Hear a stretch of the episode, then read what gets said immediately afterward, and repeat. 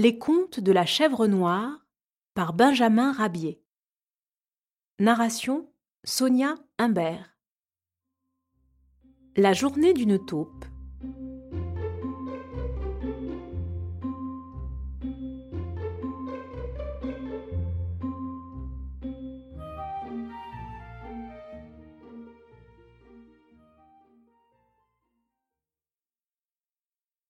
Bonjour, Madame Réglisse. Bonjour, Jeannot. Que faites-vous de si bon matin? Je vais faire un tour dans la campagne. Bonne promenade, Madame Réglisse. Merci, mon Jeannot. C'est ainsi que, quittant sa demeure, la bonne taupe Réglisse se met en quête d'une bonne action à accomplir. Ses efforts tendent toujours à défendre les faibles contre les forts. Aussi, vous allez la voir à l'œuvre. Réglisse, caché derrière un arbre, assiste au manège d'un chat qui s'apprête à bondir sur un innocent mulot. Derrière ce chat se trouve un grand seau rempli de goudron, dont se servent les jardiniers pour enduire les arbres qu'ils veulent préserver des fourmis. À l'œuvre, dit Réglisse en fouissant le sol derrière le seau. Celui-ci se trouve bientôt soulevé par la taupinière qui s'élève lentement. Il penche terriblement vers le chat et se renverse tout à coup sur le dos de ce dernier, au moment précis où le chat va bondir sur le mulot. Tout à fait goudronné, notre chat s'installe sur deux pots à fleurs renversés qu'il trouve près de là, et se met en devoir de se débarrasser de ce manteau gluant. Mais ses pattes prennent la consistance du bitume et le pauvre animal se trouve nanti de deux chaussures des plus fantaisistes. C'est dans ce costume qu'il se rend au grenier. Les rats, devinant leur ennemi hors d'état de les poursuivre, se mettent à danser une ronde désordonnée autour de lui. Pendant quinze jours, notre chat se promène avec difficulté par tous les bâtiments et dans la campagne. Le goudron se fendille petit à petit par le frottement et les chocs répétés. Il se détache sous forme de plaques, et le pauvre chat botté se trouve bientôt totalement libre de ses mouvements. Aujourd'hui, Réglis s'est installé, dans sa taupinière, derrière un renard qui depuis un certain temps guette une poule, hélas bien insouciante. Tout à coup, la taupe sort de son trou, et saisissant l'extrémité de la queue de maître Goupil, la mord à pleines dents. L'animal pousse un cri de douleur et se retourne pour foncer sur la taupe. Mais celle-ci disparaît précipitamment dans sa demeure pendant que la poulette s'enfuit vers la ferme. À quelques instants de là, Réglisse sort de terre sous le récipient qui contient la pâtée d'un bouledogue bien nourri.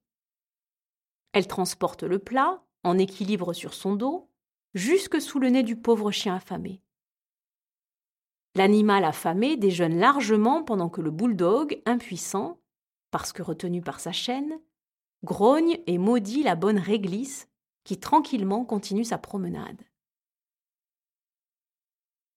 Un voleur s'introduit pendant la nuit dans la ferme des moulins. Il rafle tous les lapins d'un clapier et les entasse dans un grand sac. Le lendemain, Gertrude, une oie de la ferme, se promenant aux alentours de la maison du voleur, aperçoit le même sac posé près de la porte de la cave, et, chose curieuse, contenant encore tout remuant le produit du larcin. Gertrude, sans perdre de temps, avertit Réglisse qui se rend aussitôt sur les lieux. Un bougeoir allumé se trouve si près du sac que la flamme de la bougie n'est qu'à une quinzaine de centimètres du bout de la corde qui retient les lapins prisonniers. Réglisse comprend tout de suite le parti qu'elle peut tirer de cette situation. Fouillant le sol sous le bougeoir, elle fait si bien pencher celui-ci que la flamme touche l'extrémité de la corde. Celle-ci brûle et se rompt bientôt, rendant aux douze lapins la clé des champs. Ce dont ces derniers profitent d'ailleurs. Plus loin, un chat affamé contemple deux zones de boudin qui refroidissent à la fenêtre d'une charcuterie. Le chat ne peut résister à la tentation. Il saisit avec ses dents l'extrémité du boudin et s'enfuit. Hélas, le boudin en se déroulant finit par envelopper totalement le pauvre affamé qui ressemble alors au Laocoon antique. Réglisse accourt aussitôt autour du chat pour l'aider à se libérer. Elle saisit l'une des extrémités du boudin et disparaît dans son trou, traînant à sa suite trois mètres quatre-vingts du précieux comestible, ne laissant au chat que ce qui lui est nécessaire pour faire un excellent déjeuner. Le chat disparu, Réglisse sort, en traînant par l'autre bout ses deux mètres quatre-vingts de boudin, et les installe en travers d'un chemin fréquenté par tous les chiens du pays. Ceux-ci, mis en face de ce cadeau, ne se font pas répéter deux fois les paroles que leur lance la délicate créature. Ces messieurs sont servis. Tout le monde est content, sauf peut-être le charcutier, qui soutient depuis longtemps avec son boudin l'excellente renommée de sa maison. Mais que se passe-t-il dans la forêt inondée? Des centaines d'embarcations portent des mulots, des musaraignes, des radeaux et des écureuils. D'ailleurs, ces gondoles improvisées ont la forme d'un sabot. Quel est donc ce mystère? C'est tout simplement la rongeuse réglisse qui vient de sauver la vie à tous les rongeurs, ses frères, de la forêt inondée. Devant la catastrophe, les grosses bêtes ont fui, mais les petites sont demeurées aux abords de leur trou. Une idée géniale traverse alors le cerveau de la bonne réglisse. Elle gagne à la nage l'atelier du sabotier, qui est lui-même inondé. Puis, ouvrant la porte de l'atelier, elle libère un millier de sabots qui s'éloignent paisiblement au gré du flot, malgré quelques chocs. Poussés par le vent, les sabots gagnent la forêt en se faufilant à travers les arbres. Les pauvres sinistrés peuvent prendre possession de leur nouvelle propriété et s'y installent sans hésitation. 500 rongeurs doivent leur existence à la bonne taupe.